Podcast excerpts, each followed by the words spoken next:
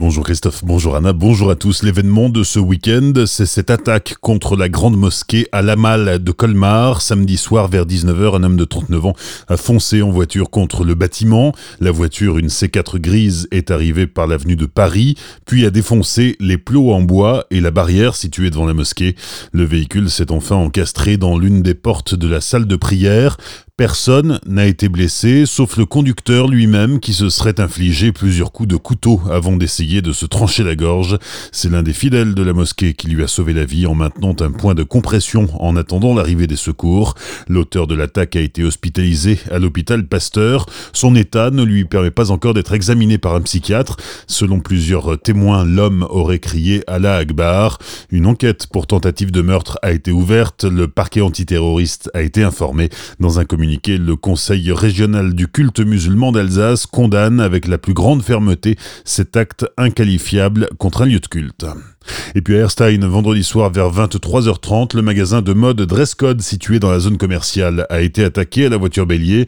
Les voleurs sont repartis avec le contenu de la caisse, environ 500 euros. Une enquête de gendarmerie est en cours.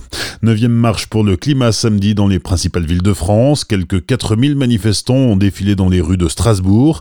Ils étaient 300 à Mulhouse. Je vous rappelle qu'un sommet spécial sur l'urgence climatique se tient aujourd'hui à l'ONU. Les bretelles d'accès à l'A35 depuis Célestat et Châtenois vers Strasbourg resteront fermées jusqu'à samedi matin. Elles devaient rouvrir en journée en fin de semaine dernière, mais les services des routes ont rencontré des difficultés pour l'enlèvement d'éléments de signalisation temporaire. Dans l'autre sens, en revanche, tout est rouvert depuis 10 jours déjà.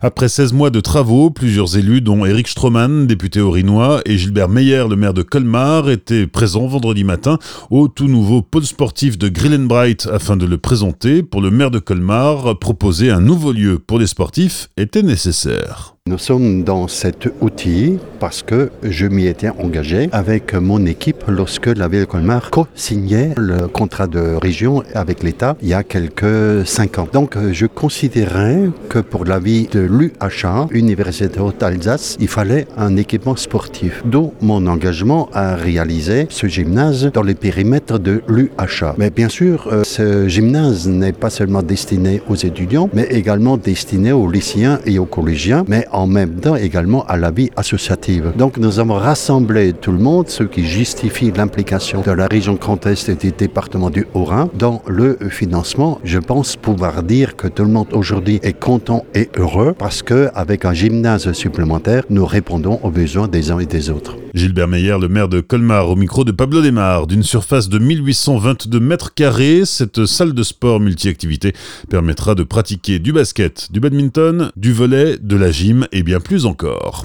Ce qui nous amène au sport du week-end. Première victoire de la saison pour le Racing. Vendredi soir, les Strasbourgeois ont battu Nantes 2 buts à 1. Avec un total de 6 points depuis le début du championnat, le Racing se hisse de la 18e à la 16e place du classement.